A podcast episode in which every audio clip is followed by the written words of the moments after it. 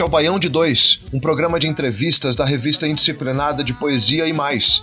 E a todos que nos assistem e nos ouvem, sejam bem-vindos. Esta é uma realização da revista Poesia Avulsa, tem a produção de Rogério Boechat e About Produções e está disponível no canal da revista no YouTube e em podcast no Spotify.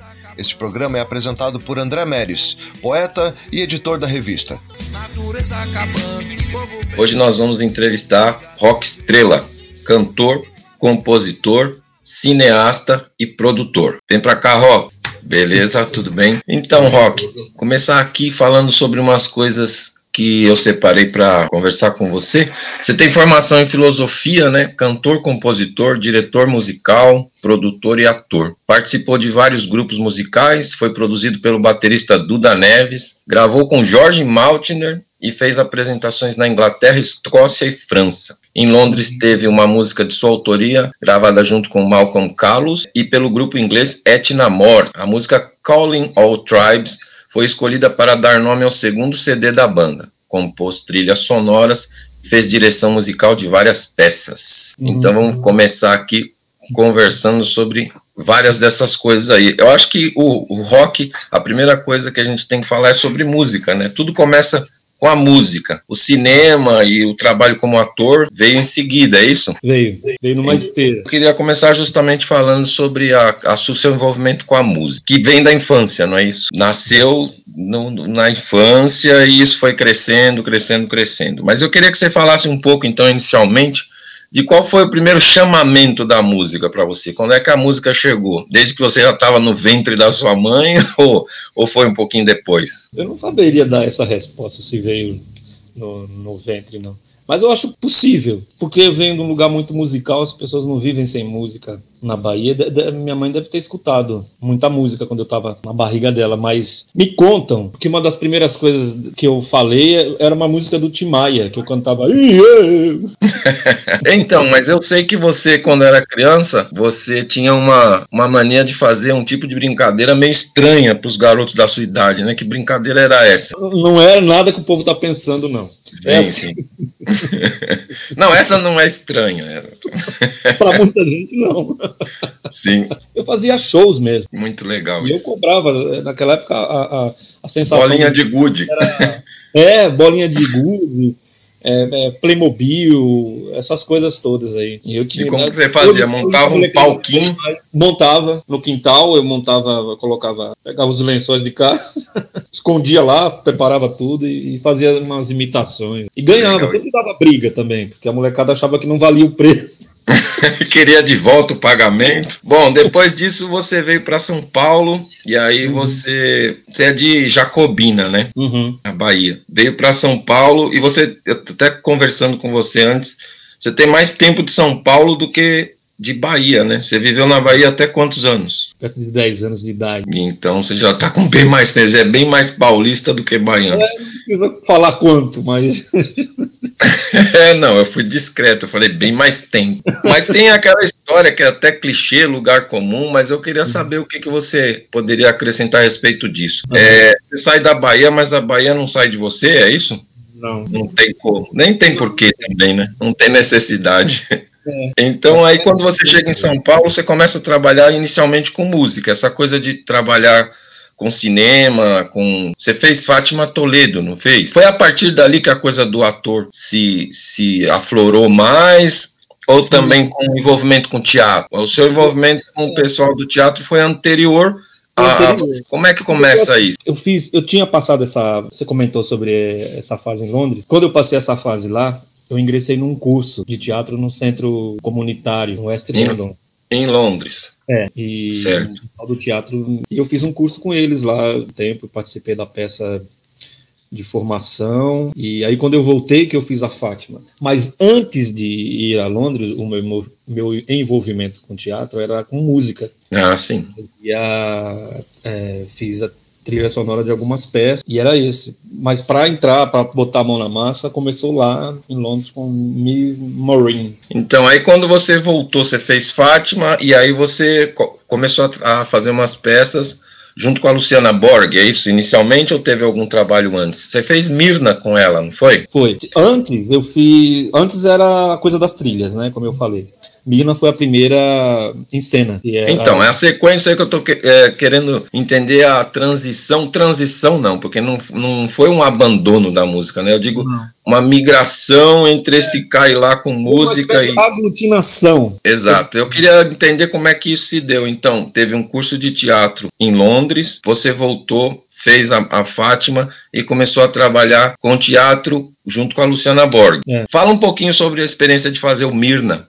Como é que foi? Como é que surgiu a ideia? A, aquelas coisas de backstage? Foi bem legal, porque. Vocês fizeram em várias cidades. A gente fez Rio e São Paulo. Eu digo que foi bem legal, porque foi uma, uma espécie de doce irresponsabilidade me jogar ali. Eu não tinha experiência, não sabia nada e tal. Mas eu fazia um sonoplasta. A peça foi adaptada pelo Elias Andreato. Eram textos do, do Nelson Rodrigues, que eram cartas lidas por esse pseudônimo no jornal. E ele adaptou para um programa de rádio. E você era um radialista. Ela era locutora. E você era da técnica. E eu era da técnica. Era um personagem que ficava lá, a gente brigava muito. Ela chegava atrasado, queria urinar toda hora, tinha uma buzina. Era uma loucura. Ela era meio chacrinha em 1949.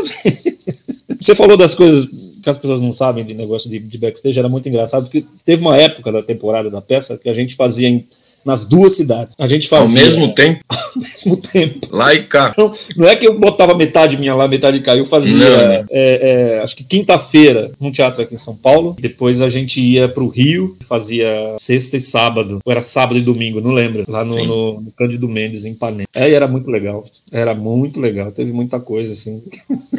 depois a gente fez Sesc, uns lugares. Depois, depois da, da Mirna veio já o Borg Rock ou não? Como é que foi a história aí? Da, de, da idealização do Borg Rock? A idealização do Borg Rock foi uma coisa engraçada, porque veio dessa convivência que a gente tinha. Antes da Mirna, a gente começou a trabalhar junto fazendo. A gente fez uma peça que é uma peça de autoria de, de, Luciana Borg, que era Electra de Copacabana, fazia trilha, mas eu gostei tanto daquele universo, eu não sabia o quanto eu gostava, que eu fiz a trilha e, e, acabei acompanhando a temporada inteira, fazendo. E consertava umas coisas, a gente mudava a trilha durante a temporada, a, a, gente passava texto junto, a gente fazia muita bobagem, assim, se divertir e tal. E era muito musical, muito musical. A, a, o tema da peça era do Fausto Fawcett, hum. é uma música muito bacana e tal. Muito musical. E a gente foi. A Luciana foi vindo pra música. E você e foi indo pro teatro. É. E a gente foi caminhando junto nesse negócio. Até uma hora que a gente falou: vamos fazer um negócio que mistura essas duas coisas. Porque ela já tava cantando, na minha ela já ensaiava umas coisas e tal. E eu fui puxando. Eu falei: ah, não, você canta, vamos fazer, vamos fazer.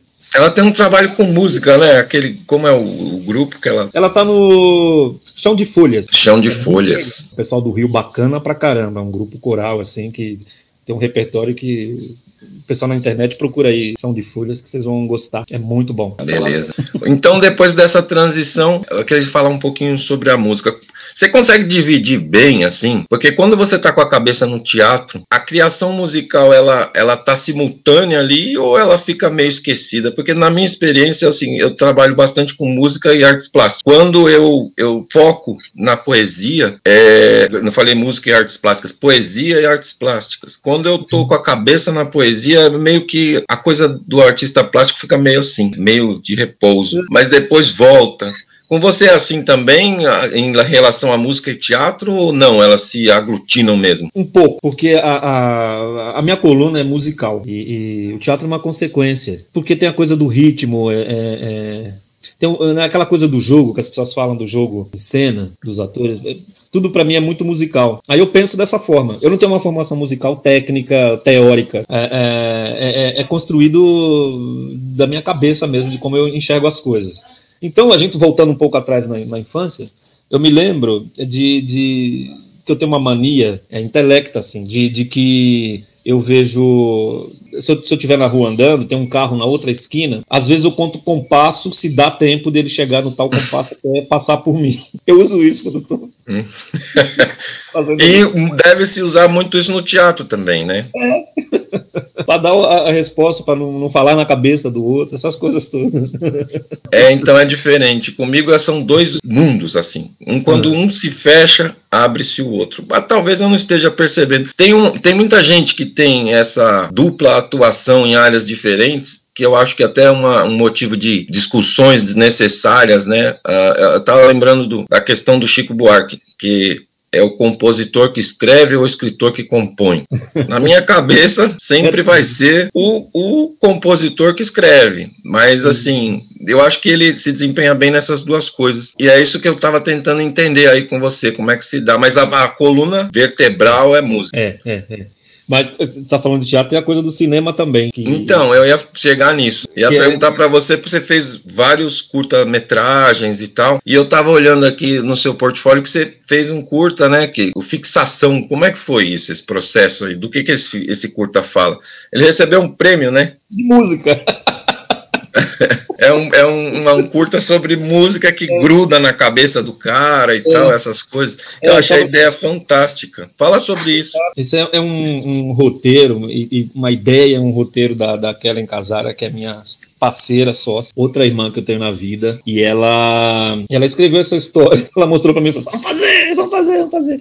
E a gente conseguiu fazer com orçamento baixo, e foi uma loucura. A, Mas a gente encontrou. O ator principal é o Piva, né? É o Guilherme Piva. Guilherme Piva. Arrasou, assim, é muito legal. O que, que você fez na, na, nesse curta? Qual foi a produ é, produção executiva? O que, qual foi a sua função? Você também atuou, que eu vi o curta e eu vi que você aparece em é, cena. A produção executiva e a trilha sonora original. E a trilha foi premiada é, nós concorremos com, em vários festivais aí, internacionais também com a trilha de, de, desse filme. E ele, ele ganhou também melhor roteiro. Que legal. É, Para quem não sabe, seria interessante falar uma síntese assim, né? Eu, eu mesmo posso dizer, eu, eu vi o, o curta e é, é aquela história do cara que ouve uma música e não é. consegue arrancar aquela música da cabeça e isso vai levando ele à loucura, né? É. Isso acontece com todo mundo. E, o pior, quando, quando é uma música boa, ainda tudo bem, mas quando é uma musiquinha terrível, né, que a gente ouve, é. que o vizinho colocou, e aquilo leva o cara aos extremos, né? Até a visitar uma família de madrugada, uma coisa assim. É muito gostava. Não dá spoiler pro pessoal que não viu, mas é interessante, porque ele, ele era o oposto o personagem do Guilherme Piva era o oposto da, da, da, daquela música que grudou na música. E geralmente é isso. Ah, sim. A... Sempre gruda aquela música que você odeia. É. e a minha tarefa era, era criar uma música que, que tivesse essa característica, que fosse uma música ruim mesmo. quando, eu, quando eu ganhei o prêmio de melhor. Irritante. Eu falei, como é que pode? Mas, claro, é o contexto do filme, por isso que. Sim, a música é ruim porque ela foi feita para irritar o personagem é. principal. Né? Mas então... eu gosto da música, engraçado. Eu devo ter um gosto duvidoso. Então a gente já vai começar a falar sobre esse gosto duvidoso aí. O, o, você estava com um show marcado para maio, né? E por causa da questão da, um, em Salvador, o Dia Tom Belo, que é em homenagem ao Gilberto Gil. É. E eu sei que essa homenagem ao Gilberto Gil vem daquela época dos showzinhos lá no quintal da sua casa. É, mas aí a gente é, gostaria então de ver, né, falar com você a respeito disso, da, de como vem essa história da influência do Gilberto Gil, a idealização do Jet Tom Belo. Que triste que foi cancelado por causa da pandemia, mas tem planos para retomar esse projeto? Como ele nasceu e quais são os planos para retomar esse projeto para 2021? Vamos, Fala sobre o Jeton Belo aí um pouco. Tem planos, ainda bem. Ele nasceu assim, né? É, eu eu estou trabalhando numa trilogia. Então, é, é, envolve Bahia. Essa trilogia Sim. fala do, do, dessa Bahia que me formou. Então, o, o eu, te, eu, tenho um show que eu ainda que, vai, que, vai, que faz parte da trilogia, que eu não sei quando vai sair, que se chama Madi Bahia. É uma outra homenagem só que a Nelson Mandela, pelo viés da, da, da música baiana desde lá atrás até os tempos mais atuais, passando por Batatinha, Gordurinha, Ederaldo Gentil, Caíme e Gilberto Gil, naturalmente, Caetano, o pessoal do trio do, do, do, de pau e corda dos trios elétricos, todas essas coisas. Ótimo. Mas basicamente o samba baiano com, que é bem vasto, samba de roda, samba duro, chula, essas coisas. Esse é o Mar de Bahia, o universo do, do, do, do Nelson Mandela trazido para essa realidade. A, a, uma outra parte é, é esse show do Gilberto Gil que se chama Jeton Belo. Ele vai acontecer no centro histórico, numa casa nova, chama Xangô Jazz. Passo muito bacana que tá chegando lá e, e, a gente vai fazer lá. Ah, eu queria, queria que vocês fossem daqui até lá ver. o show é só de cover? O show é de cover do Gilberto Gil ou são as suas releituras a respeito da influência que o Gilberto Gil tem na sua criação como compositor? Ou as duas coisas, né? Você vai cantar músicas é. do Gilberto Gil nesse show, ou você. Porque eu sei que você tem composições meio que homenageiam, né? Você tem uma música chamada Jeton Belo, não tem? É. Então, como Essa que é o formato do show? São músicas do Gil com a interpretação que eu, que eu estou dando. Então, é, é, cada uma delas é como elas chegaram até mim. Vou te falar uma coisa sobre Jeton Belo, que eu acho interessante, que é uma palavra que não existe também. Eu não sei nem se é um. Acho que pode ser um neologismo para mim, mas eu não sei se funciona para todo mundo. Mas é assim. Eu escuto. Pode eu... ser um neologismo desde que você é, defina um significado para ele. Né? O que significa dia tão belo? Pois é, por isso, porque eu não consegui. Mas eu tenho Sim. ele abstratamente. Então acontece assim, ele. Eu era fã do, do, do da adaptação do, dos livros do, Monteiro Lobato no sítio do Pica-Pau Amarelo, e o Gilberto Gil fazia abertura. O tema de abertura era, era dele, que é, que é lindo, né? Maravilhoso, né? Povoou minha infância. A é, nossa. Né? A nossa. Aí eu, eu, eu, viajava no sítio, aí ele falava, ele cantava assim: O sol nascente é tão belo, e eu não entendia. Ah, que legal, eu já saquei. Um, o sol nascente é tão belo. Eu entendi a Jeton Belo, eu falava, isso é uma fruta. Se for uma fruta que deve ter lá no sítio, deve ser uma delícia. Isso deve ser uma. Eu era louco para comer um Jeton Belo. Outro hora achava que era só um doce, tipo, sei lá o quê. Ou era uma coisa mágica, era Jeton Belo. Que coisa maravilhosa. É um, é, é uma, Belo, eu acho que talvez o Jeton Belo é o próprio Gilberto Gil, por isso que, eu, que é tudo de bom assim. Muito legal. Passando pelo dia Bell e chegando ao momento presente, você está preparando um EP, né? É, que nome ainda. está em processo de construção, mas você já tem um single que vai ser lançado dia 18 de agosto é. agora, que é o Borbulhar. E algumas pílulas aí já estão sendo soltadas aí na, nas mídias e a gente está super curioso de saber como é que vai ficar. Eu também tive o prazer de participar ali, uma pequena é. pílulazinha do André. E eu queria conversar com você sobre o EP, né? Qual é o formato que você está imaginando, mesmo que, assim, você tem alguns nomes que você andou me falando que você está mais ou menos tentando definir, mas qual é o prazo máximo que você tem para definir o nome, o nome do EP? Mas a gente vai focar a conversa mais no lançamento do Borbulhar. Eu quero falar bem sobre o Borbulhar com você, mas um pouco sobre o EP no geral. Quantas uhum. músicas vai ter? Quais são as músicas? Ah, a princípio, o EP vai ter cinco músicas. Pode ser que tenha só três. tá ótimo, eu adoro essa indefinição. Indefinido quanto à quantidade, o nome. Eu acho que dá para decidir o nome até no momento que você faz o upload lá. Sim, é, também eu acho, sim. Mas eu não sei não.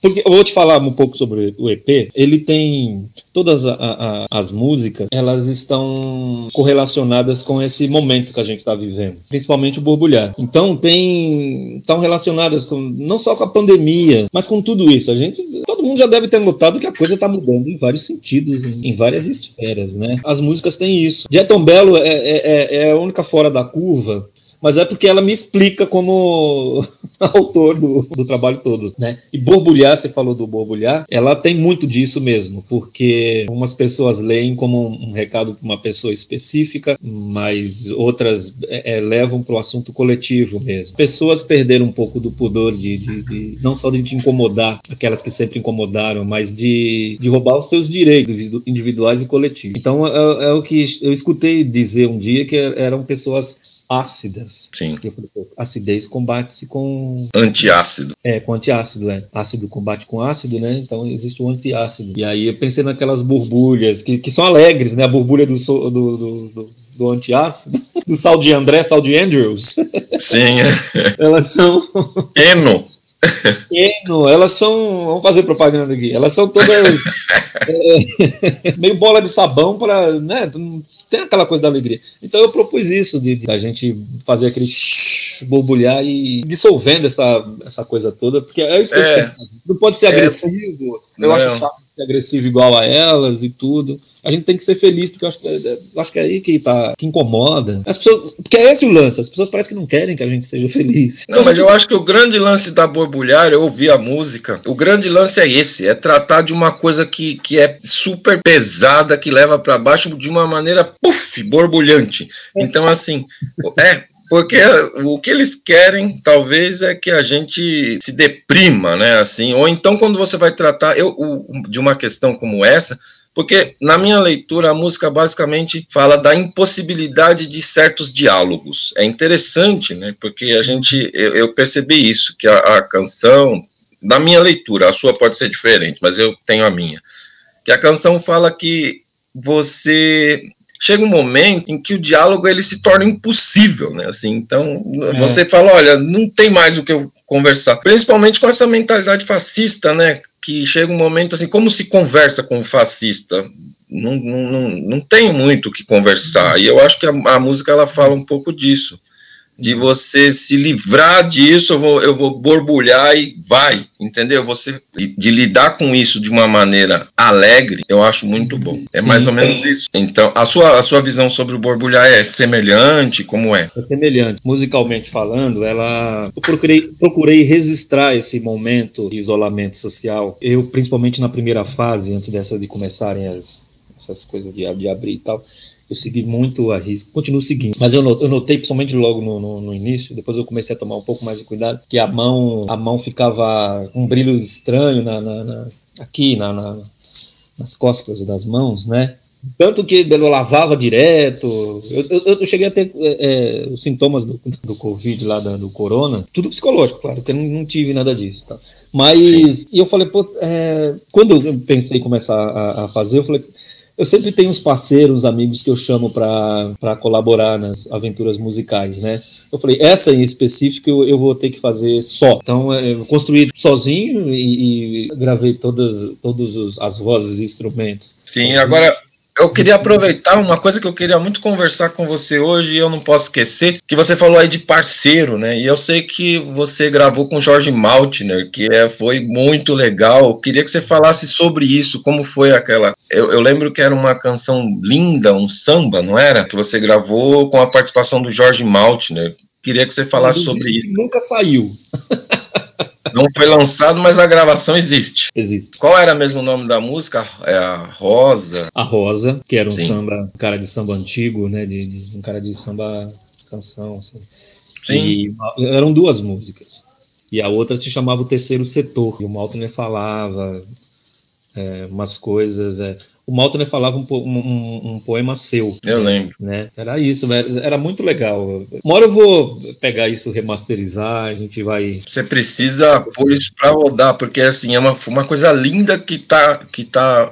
Mas ela não é agora para esse momento, né? Era um outro momento. Engraçado, é. é, é tem coisas assim... que você fez antes que estão muito dentro desse momento, mas tem coisas que você fez num, num, momento que tinha uma abertura democrática real que agora não cabem, né? Que apesar que é, é meio duvidoso isso, assim, a gente tem num tempo de, de, de necessidade de engajamento, de se opor ao que está aí.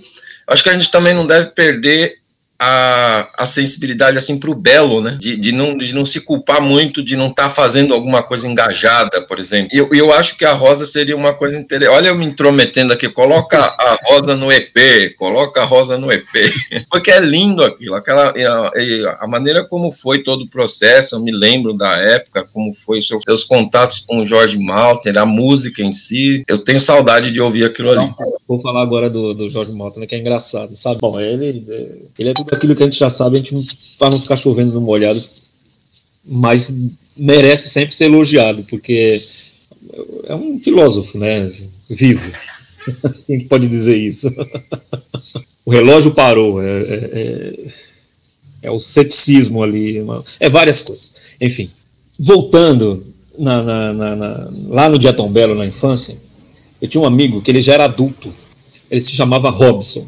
E lá na Chapada Diamantina, no meio dos rios lá na das cachoeiras lá na cidade, ele, ele, era tido como uma pessoa que tinha problema mental, ele andava com uma sacola cheia de, de, de discos de vinil, às vezes uma, uma radiola, uma vitrola a pilha, ou então um gravador com um monte de, de, de, de cassete. E ele sumia no mato. E às vezes eu acompanhava ele, porque ele tinha muita coisa para ouvir, para mostrar que eu queria ouvir. E, e o Jorge Maltner foi, foi uma delas. E ele tinha um disco do Jorge Maltner lá, na sacola. E foi lá que você conheceu. É, escutei várias vezes. E não só ouvia, mas tinha a interação dele falando. Entendi. Era muito, muito engraçado, porque escutava aquilo e, e, e assimilando. E era uma época que a, a, mainstream, assim, era no, no, nos carnavais, tudo era transformado. Você pegava uma música que estava no sucesso na rádio, quando você via os caras tocando no carnaval, era, era tudo transformado em, em, em, frevo. Então, qualquer música podia ser o Amado Batista, assim, os caras tocavam. No ritmo de carnaval. e aí chegaram a tocar Jorge Maltner no ritmo de carnaval? Eu queria, mas ninguém queria tocar. Rolava coisa do maracatu atômico até. Agora você falou de carnaval, lembrei uma coisa que você me contou uma vez, cara, que teve um dia que você queria subir no trio elétrico, não teve? Uma história assim, foi você que me contou, e que você teve aquela primeira sensação de subir no. Lembra disso? Lembro. Foi legal aquilo. Foi. Mas, é, queria pegar o microfone do cara e começar a cantar lá, mas não Ninguém deixou, não. Já foi muito deixar eu ficar ali em cima. Eu, eu, eu, eu, eu acho isso tão legal, porque a dimensão que as coisas têm para uma criança é incrível, né, cara? Às vezes uma bobagem. É uma loucura, cara. É. Não sei se já teve no perto no trailer. É uma loucura. Fora o som, os músicos são sempre de primeiríssima qualidade. Principalmente daquela, daquela época nos anos 70 e tal. Porque você, você via Armandinho, sabe? Aquilo é, é, é, é, música clássica brasileira, assim, é tudo muito, é, é, muito lindo. As melodias todas, aquela execução perfeita, e aquilo em alto som, com os graves todos te tirando do chão mesmo. Sim. Aí eu vejo mais recentemente, ah, vamos tirar deve ser elétrico. Sim. Bate assim dentro de você. Fora isso, é um palco que anda. É, então. Né? Os Rolling Stones vieram em Copacabana tá trazendo aquele show, né, do... Do, do, do, do Lounge? Não, depois, quando eles vieram para Copacabana, fizeram aquele show histórico com um milhão ou dois milhões de pessoas. Eles, parte do palco, em determinado momento do show, andava. Eu falei, ah, não, o trio elétrico já fazia isso desde... já fazia isso muito antes. Mas o dos Stones foi maravilhoso também. Eu vi. Peguei o ônibus para o Rio de Janeiro para ver. Gostei muito. Maltner. Então, Maltner é, é, isso também. Uma coisa que, que é muito bacana. Sempre gosto, gosto muito. Nessa época dessas músicas, é, era, você tem toda a razão, era um momento diferente. Sim. Embora a gente tivesse numa coisa, a gente não sentisse essa ameaça a, a, a democracia, a gente estava discutindo muito a coisa do, do da globalização, estava muito em voga isso, tinha muita coisa. É, foi antes do, do, do ainda era Fernando Henrique, a gente discutia então, apenas essa globalização, como é, qual é o nosso papel? Qual vai ah, ser o papel? Foi anterior ao período Lula. Eu, eu, achei que fosse de 2002 para cá. Não, não, foi ainda não, foi na década de 90, né? Foi, é, foi, foi em 2000. Foi em 2000. E, e aí a gente pensava tudo isso. Porque tem uma música que tá nesse Cara, pra mim não parece que esse negócio tem 20 anos, velho. é, para, pra mim parece que tem uns 3, 4. É, muita coisa, né? Então, é, tem uma música que tá nesse trabalho que é. chama Agora Vai Ser Carnaval. Olha como os assuntos se entrelaçam, né? Que dizia muito disso. Que a gente pegava é, referências de várias músicas e de várias coisas da cultura brasileira e da cultura musical brasileira, e de, que era nesse pensamento de dizer o que seremos nesse mundo globalizado, o quanto de nós vai ser mantido, preservado. A gente, como um, antropofágicos por natureza, a, gente sempre absorveu, mas ia passar a absorver agora de uma forma que a gente não sabia como era. Então, também, como que a gente vai poder contribuir? Vão comer a gente também e, e fazer alguma coisa?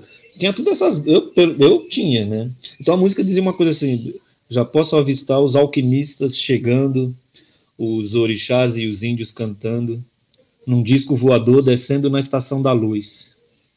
Agora vai ser carnaval. Eu ainda tinha, ainda tinha muita coisa do, do, do ainda tenho com o nosso país de ser um lugar especial mesmo. Tenho isso, diferenciado.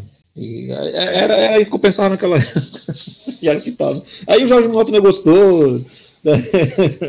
vou, vou aí, ele fazia um programa na, na, na televisão, TV Cultura, e a gente deu certo de um dia desse a gente conseguir fazer. Rock, a conversa acaba aqui, mas continua na vida, né? É. Então, gente, eu queria agradecer bastante essa conversa. Pedir para quem está assistindo essa entrevista aqui, se gostou, se inscreve. Se gostou também, visita o site da revista Poesia Avulsa. O endereço está uhum. embaixo. Ah, eu tinha muito mais coisa para falar com você, Rock, mas a gente, é, é, eu quero continuar isso numa outra oportunidade e continuar isso na vida. Valeu, muito obrigado mesmo, cara. Valeu. Legal.